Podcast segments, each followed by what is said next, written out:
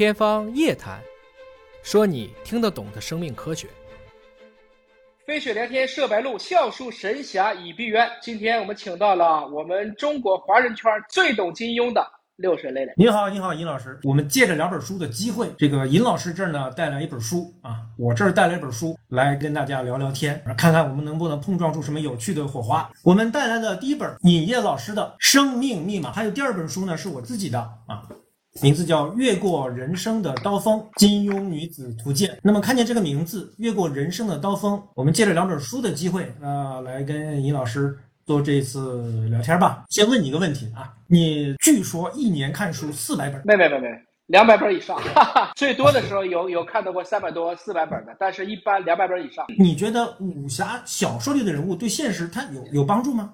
有参考吗？六神，你知道我为什么喜欢你吗？就是你真的是把金庸这个人呢，给读透了。特别是金庸老爷子去世那一天呢，你发了一句“我的最大的靠山不在了”。其实我当时的眼睛也是湿的，那是我的第一本武侠呀。因为《射雕英雄传》电视里演了，我就去买这个书来看，后来就把他的这些著作都看完了。所以我觉得，其实武侠呢，某种程度上讲，比如说金庸的武侠就是金庸的元宇宙。我也经常读你的这个推文呢。我觉得很多的点其实把握都都非常到位。这本书啊，其实我收到以后，我也是差不多看了大概一个半小时看完了。为什么看？啊，因为你这里面的人物，我基本上大部分人我都知道，但有些点你把握的还是非常的准。金庸啊，他的这个主角可能一千多位吧，但是其实女生呢肯定比男生的会少一些。但是每一个女生呢，就如同你所说的，她是非常到位的。失败是成功之母呢，我们可以分析一下，应该是别人的失败是你的成功之母。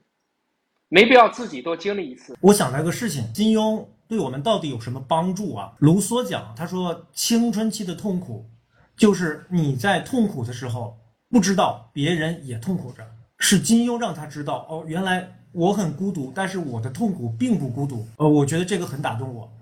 嗯，其实呢，我写这本书呢，嗯，就像刚才你讲的，它叫《金庸女子图鉴》。这里面我选了三十五位金庸先生笔下的女子，我不是想用一本书来告诉大家，说你看这些女性她们多么美丽，多么成功。呃，我觉得没有意义，因为她们每个人的背景身世都不一样啊。世界它不公平，脱离背景，脱离这些来说一个人多么成功没有意义。当你足够小的时候，再锋利的刀锋都不锋利。我很同意这个点啊，就是当时有这么一个段子，说是张飞打蚂蚁嘛。当他用拳头砸的时候，他永远砸不到那只蚂蚁。我们看着的刀锋，其实它在微观结构下，它还是凹凸不平的。